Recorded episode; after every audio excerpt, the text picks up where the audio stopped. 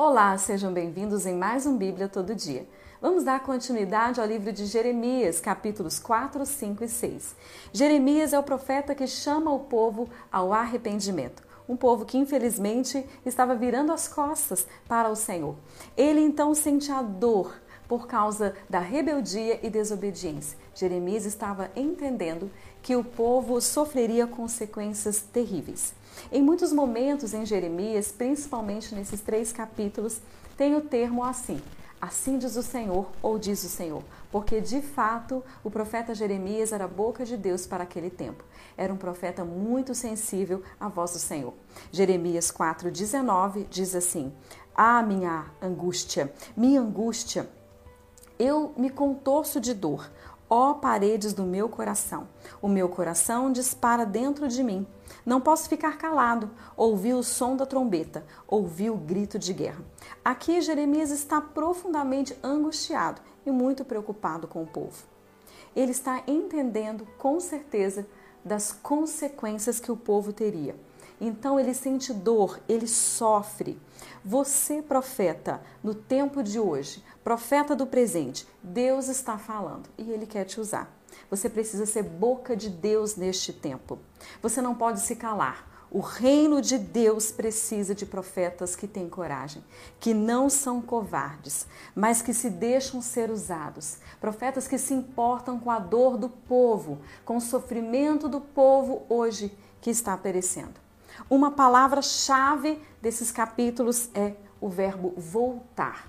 Volte, Israel, o tema principal. Volte, Israel, volte, povo, volte ao Senhor, volte para Deus. Jeremias 4, no verso 1 e 2, está escrito assim: Se você voltar, ó Israel, volte para mim, diz o Senhor. Se você afastar para longe da minha vista os seus ídolos detestáveis, ele está falando aqui da idolatria Está falando do pecado, da iniquidade, porque infelizmente eles se contaminaram. E Deus sabia e queria então que houvesse conserto e arrependimento. E não se desviar se você jurar pelo nome do Senhor com fidelidade, justiça e retidão, então as nações serão por ele abençoadas e nele se gloriarão. Aqui Deus está oferecendo uma oportunidade de arrependimento, de conserto, de reaproximação. Deus está oferecendo uma chance, uma nova chance. E quantas vezes Deus usa hoje ainda profetas, boca dele, que falam da parte dele, do coração do Senhor, para que haja arrependimento. Chances o Senhor está dando. E se ao menos nós dermos o primeiro passo, como ele faz aqui com Israel, se ao menos nós nos voltarmos para ele, ele virá e vai nos curar e vai restaurar o nosso coração, vai sarar a nossa terra. Jeremias 5 diz que eles endureceram o rosto como uma rocha. Deus compara o endurecimento do rosto do coração do povo como firme como uma rocha, como uma pedra. Eles não estavam aqui, Deus está falando, vocês não estão aceitando a minha correção. Deus os chama de tolos, rebeldes. Tinham olhos, mas não queriam enxergar tinham ouvidos, mas não queriam ouvir aquilo que Deus estava falando. E há uma semelhança no tempo de hoje. Deus está tentando corrigir, Deus está falando porque Ele quer conserto, Ele quer reaproximação, Ele quer refazer a aliança que nós mesmos quebramos. Nós desejamos outro caminho, outras coisas e nos afastamos, e o Senhor está falando: volta, povo, volta, filho, Volte, Israel. Jeremias é um profeta apaixonado por Deus, mas era um profeta também apaixonado pelo seu povo e ele temia por eles. Ele desejava muito que o povo se arrependesse. Existe um desejo de Deus hoje também, ele tem usado profetas e sacerdotes nesse tempo. Deus deseja de forma imensurável, seu amor é, é grande, é profundo, é incomparável. Deus deseja que haja arrependimento genuíno. Nós não podemos endurecer o nosso coração. Nós temos ouvidos é para ouvir a voz do Senhor.